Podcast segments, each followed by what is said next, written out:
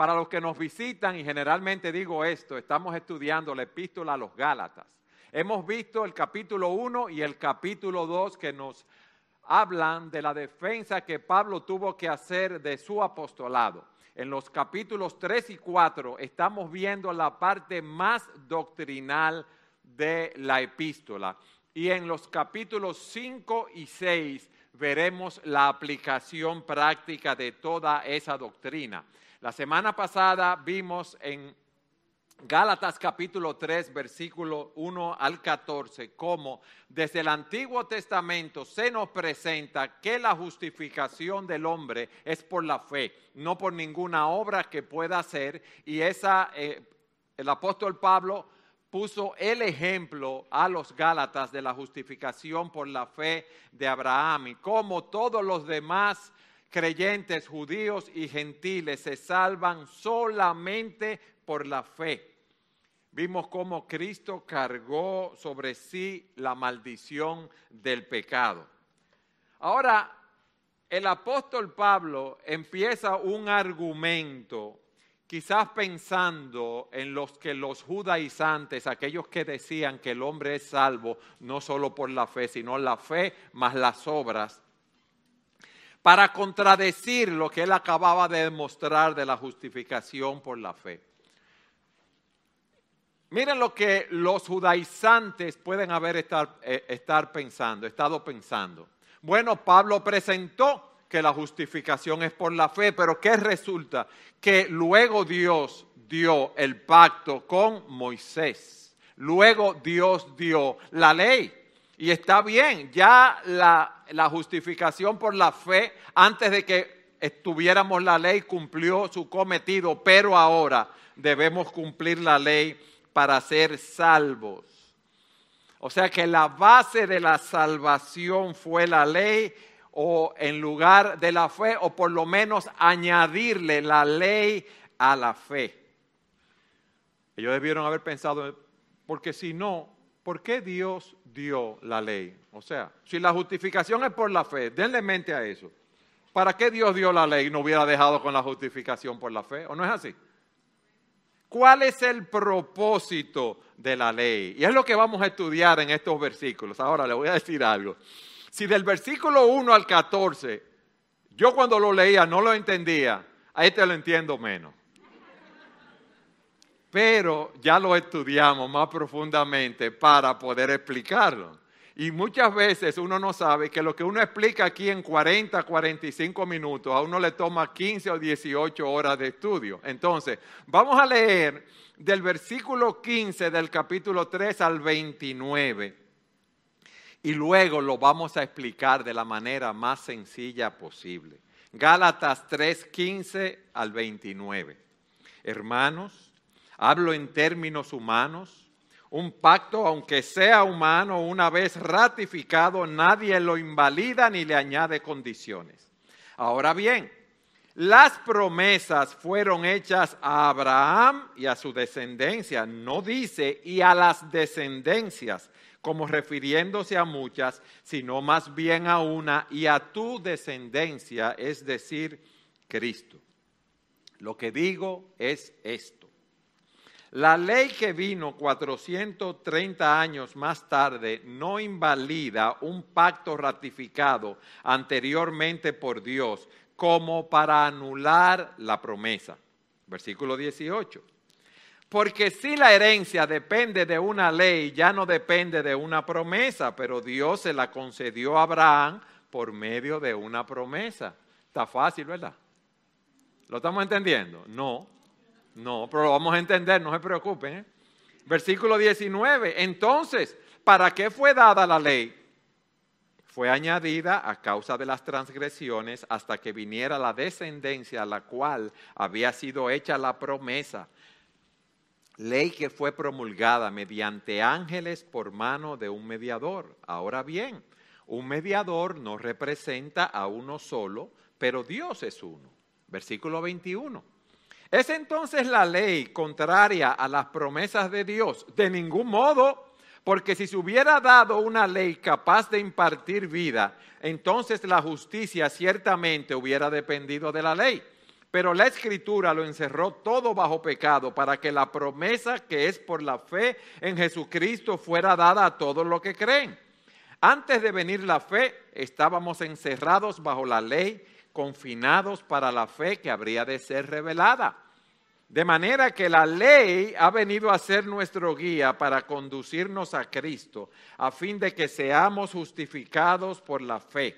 Pero ahora que ha venido la fe, ya no estamos bajo el guía. Pues todos ustedes son hijos de Dios mediante la fe en Cristo Jesús, porque todos los que fueron bautizados en Cristo, de Cristo se han revestido. No hay judío ni griego, no hay esclavo ni libre, no hay hombre ni mujer, porque todos son uno en Cristo. Y si ustedes son de Cristo, entonces son descendencia de Abraham, herederos según la promesa. Recuerden lo que les dije. Bueno, pero si ya si me dieron primero la promesa de Abraham de la justificación y ahora me han dado la ley, entonces yo voy a ser salvo cumpliendo la ley. Es lo que estaban argumentando estas personas, que no se le vaya esto de sus mentes. ¿Y qué es lo primero que Pablo hace aquí? Él les habla de la permanencia de la promesa. ¿Qué le está diciendo él? Es verdad, se promulgó la ley. Ahora, la ley no anula la promesa. Ese es el punto que él está planteando aquí. ¿Por qué? Porque el pacto que Dios hizo con Abraham cuando le dio la promesa es un pacto irrevocable. Mírenlo conmigo, versículo 15. Pablo les dice, hermanos, con mucho sentido y amor pastoral, con un amor compasivo. Hablo en términos humanos. Un pacto, aunque sea humano, una vez ratificado, nadie lo invalida ni le añade condiciones. ¿Qué es un pacto? Un acuerdo obligatorio. Es una promesa irrevocable y permanente. E inclusive cuando se hace un pacto humano, dice Pablo, ¿verdad? Que se cierra, no puede venir nadie a cambiar los términos de ese pacto que ya se hizo. Entonces lo que él plantea es lo siguiente, óigame bien. El pacto, quien lo hizo con Abraham, ¿quién fue? Dios. Dios hizo el pacto con Abraham. Recuerden que Dios le había dicho a Abraham que saliera a la tierra que él le iba a mostrar, que él iba a hacer de Abraham una nación grande y que lo iba a bendecir y que en ti serían benditas todas las familias de la tierra.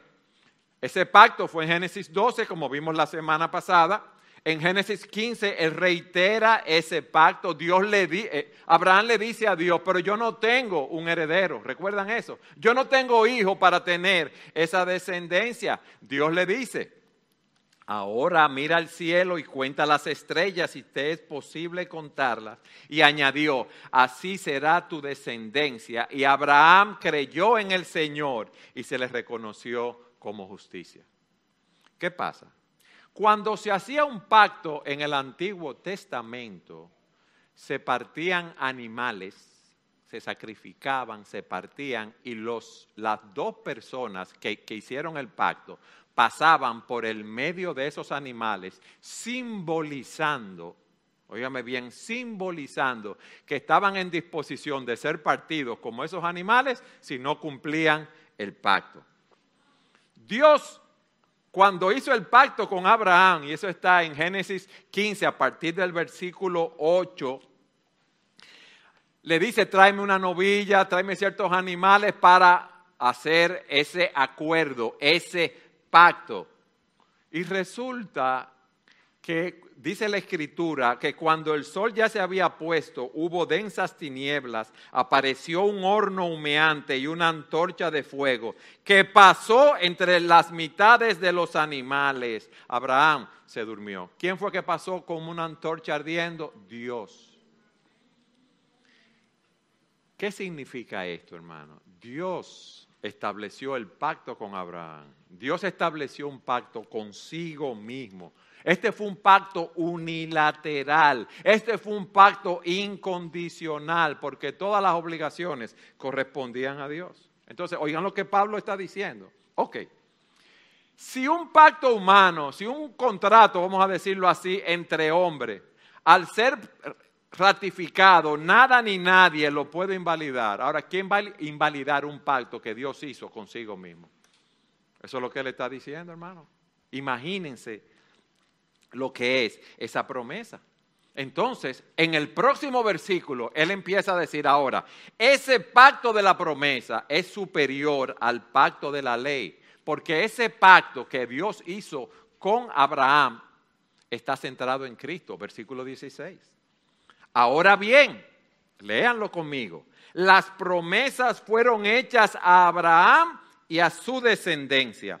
No dice y a las descendencias como refiriéndose a muchas, sino más bien a una y a tu descendencia, es decir, Cristo, es decir, el Mesías.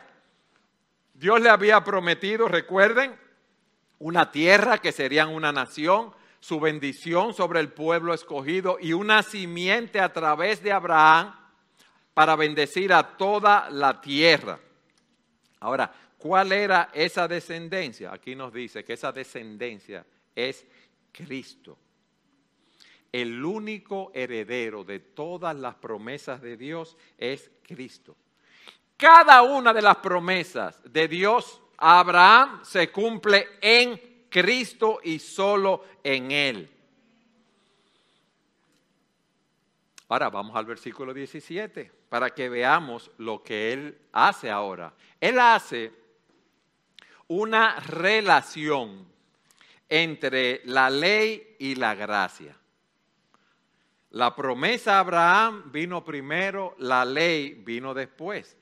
Y lo que él le dice es lo siguiente, miren, aunque la ley vino después, esa ley no puede invalidar la promesa, el pacto que Dios hizo con Abraham. No puede anular esa promesa.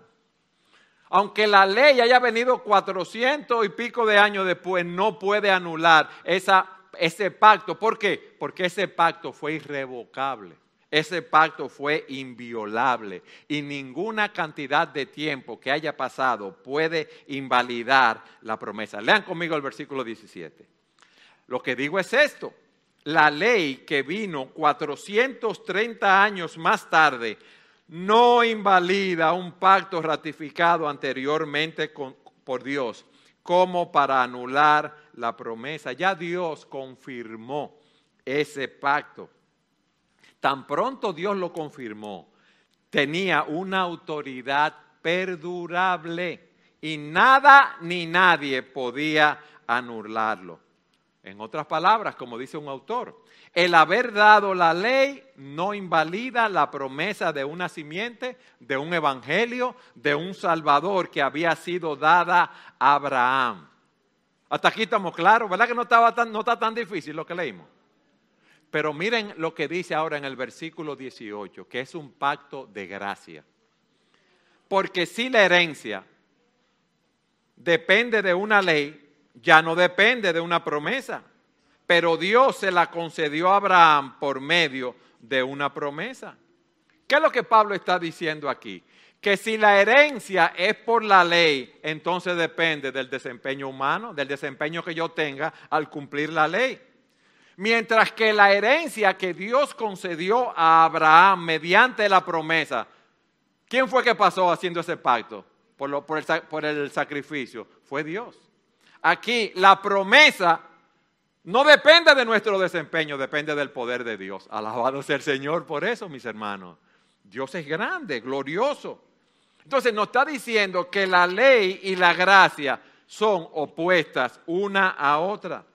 O tú te salvas por cumplir toda la ley, toda tu vida, como vimos, lo cual es imposible y veremos, o tú te, te salvas por la gracia, por fe en la promesa. Abraham fue declarado justo porque creyó en la promesa que Dios le hizo. Hermanos, y esa es la promesa que tú y yo tenemos hoy. Salvación por gracia de Dios mediante la fe en Jesucristo solamente. Válido en todo tiempo, en todo momento, porque está basado en la promesa de Dios a Abraham. De ahí vendría el Mesías, De ahí vendría nuestro Salvador, de ahí vendría el Señor Jesucristo a derramar su sangre preciosa en la cruz del Calvario por nuestro pecado para abrir un camino nuevo y vivo a la presencia de Dios. Entonces, eso es lo primero que Él hace. Él muestra la superioridad de la promesa hecha a Abraham. si lo podemos decir en cierto sentido. Ahora vamos a ver, en segundo lugar, cómo Él nos habla del propósito de la ley. Entonces, fíjense la pregunta que Él hace en el versículo 19. ¿Para qué fue dada la ley? Si la, ¿verdad? la salvación es por gracia. Entonces, ¿cuál es el propósito de la ley? Y él da una respuesta en parte. Dice, fue añadida, fue dada, fue puesta al lado de la promesa. No para sustituir la promesa, si podemos decirlo así. Fue añadida a causa de las transgresiones. ¿Qué hace la ley con nosotros? Nos demuestra nuestra pecaminosidad. La ley nos demuestra nuestra incapacidad de nosotros agradar a Dios a través de nuestras buenas obras. La ley nos muestra los cortos que nos quedamos de agradar a Dios y la necesidad que tenemos de gracia y misericordia. La ley fue dada para mostrarnos la profundidad de nuestras transgresiones es para que viéramos la culpa que tenemos por haber violado esa ley de Dios y la necesidad que tenemos de un Salvador. Eso es lo que Él nos está explicando aquí. O sea, la ley nunca tuvo el propósito de ser un camino de salvación, sino que la ley lo que hace es que nos muestra que somos pecadores y que necesitamos un Salvador. Por eso lo dice. ¿Para qué fue dada la ley? Fue añadida a causa de las transgresiones hasta que viniera la descendencia a la cual había sido hecha la promesa. ¿Quién es esa descendencia, hermano? Cristo. Dice la nueva traducción viviente lo siguiente. Fue añadida la ley, ¿verdad? A la promesa para mostrarle a la gente sus pecados pero la intención era que la ley durara solo hasta la llegada del Hijo prometido. Miren lo que dice ahora el versículo 20. Ahora bien, un mediador no representa a uno solo, pero Dios es uno. Este versículo, hermanos, como dicen muchos comentaristas, es uno de los versículos más oscuros del Nuevo Testamento, para no decir el más oscuro. O sea, no es fácil de interpretar. Tiene, lo interpretan de diferentes maneras. John Piper, un predicador, un pastor, ¿verdad? Que todos conocemos y reconocemos por su capacidad de explicar la Biblia, dice que quien entienda ese texto a plenitud, que por favor se lo explique a él, porque él no lo entiende hay tres maneras de interpretarlo. Ese mediador puede ser Moisés. Ese mediador, en segundo lugar, puede ser nuestro Señor Jesucristo. Y ese mediador, como dicen muchos, puede ser Dios mismo. Pero no nos vamos a detener aquí porque no es el punto, ¿verdad? Saber eh, el significado cuando, cuando tantos hombres de Dios no se ponen de acuerdo con respecto a esto. Un propósito de la ley, le dice Pablo, es que veamos nuestras transgresiones, nuestros pecados, que no podemos guardar el estándar moral de Dios. Hermanos, ¿se ha entendido hasta aquí? ¿Qué hemos visto? Bueno, en primer lugar, que la promesa de Dios a Abraham de la justificación por la fe permanece a pesar de que Dios dio la ley cuatrocientos y pico de años después. Y vimos el propósito de la ley, en segundo lugar, que es mostrarnos nuestras transgresiones. La ley no compite con la promesa. La ley es socia de la promesa, si podemos decirlo de esa manera. La promesa y la ley son dos caras, como dice un autor, de una misma moneda. ¿Por qué? Oh, porque la ley me muestra mi condición y me revela mi necesidad. Y el pacto me revela el remedio. Y eso nos lleva a nuestro tercer punto. Veamos ahora la relación de la ley con la promesa de Dios. Versículo 21. ¿Hay algún conflicto? Dice Pablo en el versículo 21. O sea, ¿son opuestas? ¿La ley y la promesa son contrarias? ¿Hay algún conflicto entonces entre la ley de Dios y las promesas de Dios? ¿Hay algún conflicto entre la promesa dada a Abraham de la simiente que vendría y el pacto de la ley dado a Moisés? ¿Qué dice él ahí? No, de ninguna manera, es enfático.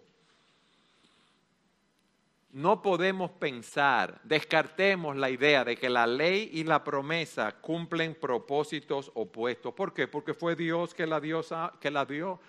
Dios dio la promesa, Dios dio la ley y Dios no trabaja en contra de sí mismo. Por eso la ley y la promesa operan en armonía. Repito, la ley, cuando tú ves la ley, los mandamientos, la ley moral de Dios, tú ves que es imposible cumplir esa ley 24/7 desde que naciste hasta que moriste. Ves tu condición de pecador y ves que no puedes hacer nada para salvarte. Y la promesa te dice, hay justificación, hay perdón de pecados en Cristo. Y por eso Él dice, bueno, imagínense, si yo pudiera salvarme por la ley, la gracia no existiera entonces, simple y llanamente. Entonces, Miren lo que dice, si la ley pudiera darnos vida nueva, nosotros podríamos hacernos justos ante Dios por obedecerla, pero eso es imposible, mis hermanos, porque la misma Biblia dice que nosotros somos pecadores, que nosotros no podemos cumplir la ley de Dios. Fíjense lo que dice Levítico 18:5. Por tanto, guardarán mis estatutos y mis leyes, por los cuales el hombre vivirá si los cumple yo soy el Señor. Vivirá si los cumple. ¿Quién puede cumplirlo? Nadie. Desde que estamos pequeños, transgredimos la ley de Dios. Los niños quieren tener el pedazo de bizcocho más grande en los cumpleaños. Si son tres y van en el asiento de atrás, Quizás los suyos sí, los míos no. No, los míos se mataban por la ventana y era uno dando ahí atrás y haciendo y llamando y parando y explicando. No es así. A un bebé, miren, un bebé cuando quiere que le presten atención, él está bañadito, no está sucio, ya comió, pero si quiere que le presten atención empieza a llorar. Entonces no hay quien pueda cumplir la ley 24/7 durante toda su vida, ese es el punto guardarán mis estatutos y mis leyes, por los, cuales, por los cuales el hombre vivirá si los cumple. Por eso dice en el versículo 22, pero la escritura lo encerró todo bajo pecado para que la promesa que es por la fe en Jesucristo fuera dada a todos los que creen. ¿Qué es lo que Pablo representa aquí cuando dice que la escritura lo encerró todo bajo pecado? O que toda la humanidad, todos nosotros, desde que nacemos, estamos atrapados sin salida por el pecado. Ustedes han visto los peces que están en una red, ese eh, cardumen de peces, un montón de peces que no pueden salir. Así estábamos nosotros, atrapados por el pecado y no podíamos salir. Por eso dice la Escritura en Eclesiastés 7:20, ciertamente no hay hombre justo en la tierra que haga el bien y nunca peque. Por eso dice Isaías, todos nos descarriamos como ovejas, óigame bien, todos. Nos apartamos cada cual por su camino, pero el Señor hizo que cayera sobre él la iniquidad de todos nosotros. ¿Sobre quién? Sobre Cristo. Dice Romanos 3:23, por cuanto todos pecaron y están destituidos de la gloria de Dios. Dios lo encerró todo bajo pecado para que la promesa que es por la fe en Jesucristo fuera dada a todos los que creen. Ese es el propósito de la ley, mis hermanos, mostrarnos nuestra condición. ¿Está fácil, hermano? No está difícil, ¿verdad que no? Ahora, miren lo que él sigue diciendo de esa relación de la, de la, ley y la gracia, la ley y la promesa. El que está bajo la ley, dice él ahora, está bajo servidumbre y él en el próximo versículo presenta la ley como una prisión. Miren, versículo 23. Antes de venir la fe, estábamos encerrados bajo la ley, confinados para la fe que había de ser revelada. Antes de nosotros creer en Jesucristo para salvación, estábamos vigilados por la ley. ¿Qué significa esto? Que Él pone a la ley como un carcelero. Un carcelero que está vigilando de cerca a los pecadores condenados, que lo que van a recibir es una condena de muerte. Porque dice la Escritura que la paga del pecado es muerte. Pero la dádiva de Dios es vida eterna en Cristo Jesús, Señor nuestro. Entonces nosotros estábamos encerrados en una cárcel y no había manera de salir de allí. Estábamos presos de la demanda de la ley. Y la paga que íbamos a tener era muerte y una condenación eterna. La ley, por yo querer cumplirla, no me dejaba ir a Dios. La ley nos mantuvo en una custodia protectora como un carcelero hasta que fuera revelado el camino de la fe. ¿Ustedes saben por qué? Porque la fe en Cristo es la única llave que abre la puerta de la prisión que nos mantiene subyugados a los hombres, a todos los hombres, sin otra probabilidad de escape. Gloria a Dios por Jesucristo. Gracias Señor por la bendición que tú nos has dado en Él. Y por eso dice en el versículo 24, dicho de otra manera, la ley fue nuestra tutora hasta que vino Cristo. Nos protegió hasta que se nos declarara justos ante Dios por medio de la fe. ¿Qué era un tutor en, el Nuevo Testamento? Era alguien que se encargaba del cuidado, la enseñanza, la disciplina de los hijos desde los 6 a los 16 años. Era un guardián moral y físico y estaba constantemente con los niños o los jóvenes que cuidaba. Y él podía, ese tutor, hasta disciplinar a esos niños físicamente. Él requería obediencia en lo que le pedía a ellos. Y por eso, a los 16 años, ya los jóvenes estaban locos por cumplir los 16 para quitarse de encima al tutor. Entonces, ¿qué está diciendo Pablo? Miren, la ley actúa sobre ustedes como un tutor. Prepara nuestros corazones para entrar en esa relación con Cristo. Versículo 24, vamos a leerlo de nuevo. Dicho de otra manera, la ley fue nuestra tutora hasta que vino Cristo. Nos protegió hasta que se nos declarara justos ante Dios por medio de la fe. La ley fue nuestro ayo que nos mostraba nuestros pecados y cumplía la función de conducirnos a Cristo. Ustedes ven, hemos visto la relación entre la promesa y la ley cómo la ley nos lleva a ser esclavos, pero ahora Él le dice a partir del versículo 25, cómo en Cristo tenemos libertad. Óyeme bien, cómo en Cristo tenemos libertad. Versículo 25. Pero ahora que ha venido la fe, ya no estamos bajo el guía.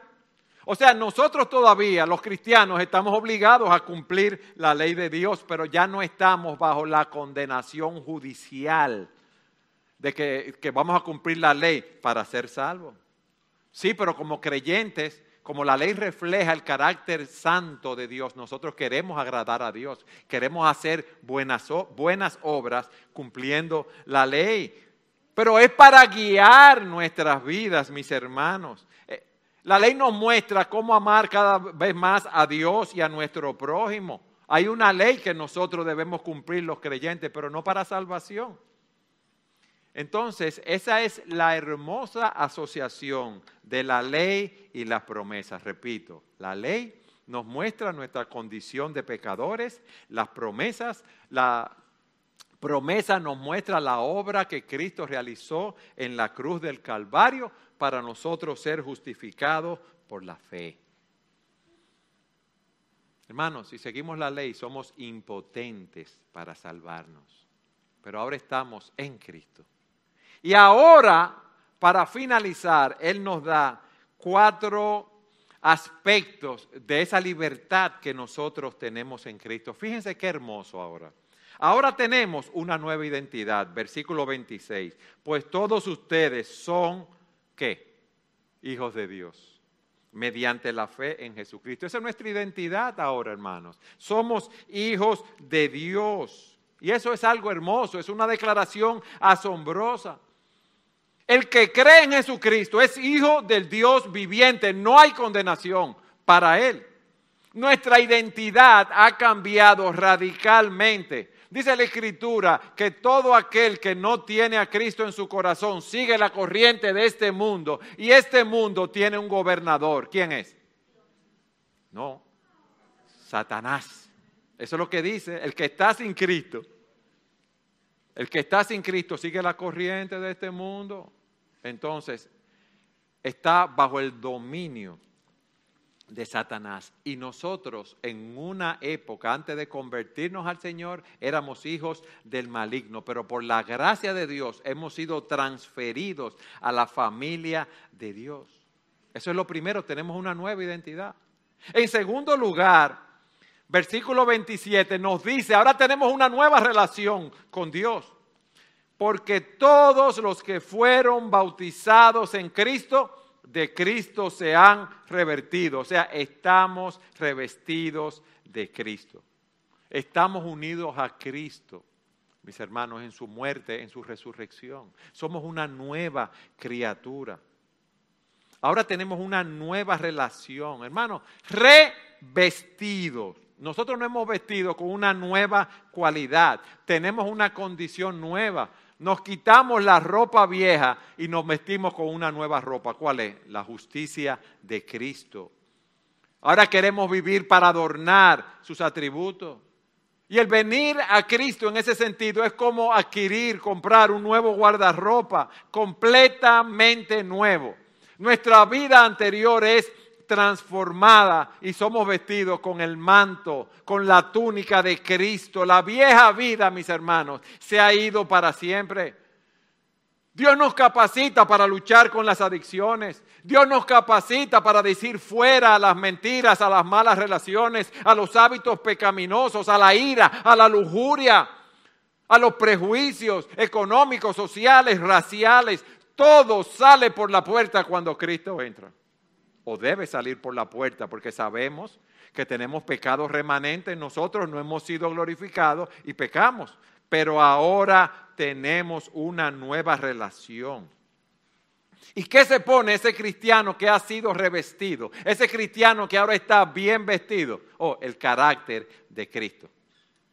Y trata de vivir para la gloria de Dios. Y cuando las personas no ven, dicen, esa persona ha hecho un cambio Dios lo ha transformado, lo ha cambiado. Nosotros tratamos de que vean a Cristo en nosotros. Somos personas nuevas. Cristo ha transformado nuestras vidas. ¿Por qué? Porque con Cristo estamos juntamente crucificados y ya no vivimos nosotros, ya no vivo yo, más vive Cristo en mí. Y lo que ahora vivo en la carne, lo vivo en la fe del Hijo de Dios, el cual me amó y se entregó a sí mismo por mí. Yo quiero agradar a Dios en mi vida. Yo sé que no lo hago a la perfección, pero lucho por eso.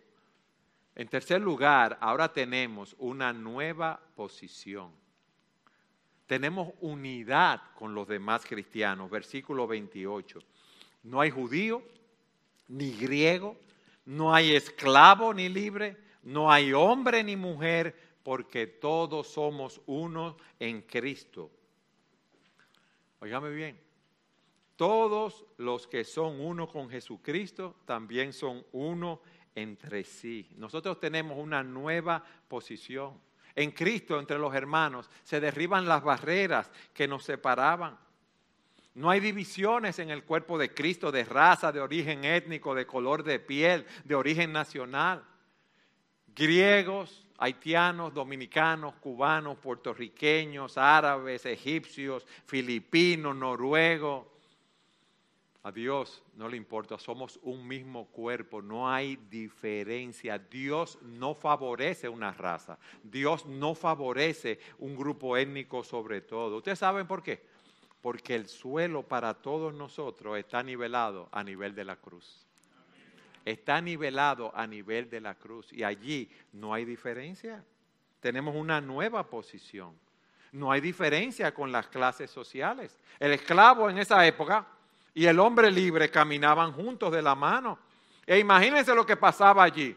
Quizás había alguien que era un esclavo y le daba clase a quien era su amo de Biblia en, la iglesia en ese momento o supervisaba espiritualmente a alguien que socialmente tenía un rango mayor. Aquí no importa rico o pobre, clase media, clase baja, clase alta, aquí somos todos de Cristo. Esa es la realidad. Y aquí también Pablo nos dice que la distinción sexual no importa en el sentido cuando se, se habla de salvación. ¿Por qué? Porque los hombres y las mujeres se salvan exactamente de la misma manera, a través de la fe en Jesucristo. Y en ese tiempo significaba que una esclava gentil tenía los mismos derechos a los ojos de Dios que un hombre judío libre. Miren qué cosa más maravillosa. Y eso es lo que sienta las bases de la verdadera unidad cristiana. En Cristo todos somos uno. Dios no tiene favorito y nosotros no deberíamos tenerlo y nos dice que ahora somos herederos de la promesa de un futuro nuevo y hermoso. Versículo 29. Y si ustedes son de Cristo, entonces son descendencia de Abraham, herederos según la promesa. Descendencia de Abraham porque hemos seguido su ejemplo de fe. Somos herederos de la bendición espiritual que acompañó a Abraham cuando hizo el pacto con Dios, que fue justificado por la fe. Eso es, hermano. Nosotros somos herederos, herederos en la familia de Dios. En Cristo nosotros tenemos perdón de pecado, justificación, libertad vida abundante, alegría, paz interior, nuevo poder, redención, una nueva motivación. Hermano, el día que cerremos los ojos aquí lo vamos a abrir en la presencia de Dios. Ustedes saben que el mundo no tiene respuesta al problema del pecado y de la muerte, no tiene respuesta. Con esto de la pandemia, usted ve a las personas poderosas que tienen mucho dinero temblando, con temor a morirse. Nosotros no nos queremos morir, pero si morimos sabemos que cerramos los ojos aquí, lo abriremos en la presencia del Señor por toda la eternidad. Nosotros sabemos que hemos sido liberados de nuestros pecados. Nosotros hemos sido liberados del temor a la muerte. Y si, si tú conoces a Jesucristo, la muerte es la puerta de entrada a la presencia de Dios. No es el final, es el, el comienzo, mis hermanos. Como dice Pablo en Romanos 8:17, si somos hijos, somos también herederos, herederos de Dios y coherederos con Cristo. Ustedes saben cuál es nuestra herencia, mis hermanos. Dios mismo. Dios mismo. Por eso el salmista dice, el Señor es la porción de mi herencia y de mi copa. Tú sustentas mi suerte. Cuando el apóstol Juan estaba en la isla de Patmos, nos dice en Apocalipsis 21:3, entonces oí una voz que decía desde el trono, el tabernáculo de Dios está entre los hombres, y él habitará entre ellos, y ellos serán su pueblo, y Dios mismo estará con ellos. Él enjugará toda lágrima de sus ojos, y ya no habrá más muerte, ni habrá más duelo, ni clamor, ni dolor, porque las primeras cosas han pasado. El vencedor heredará estas cosas, y yo seré su Dios, y él será mi hijo. En Cristo, mis hermanos, nosotros somos más que vencedores. Gloria a Dios por esa promesa que nos dio, que todo aquel que cree en Él tiene el perdón de pecados. Y gloria a Dios por la ley que nos muestra nuestra imposibilidad de cumplirla y ser salvos a través de ella, porque nos lleva a correr a Cristo para abrazarlo a Él por la fe. Alabado sea el Señor por eso, mis hermanos.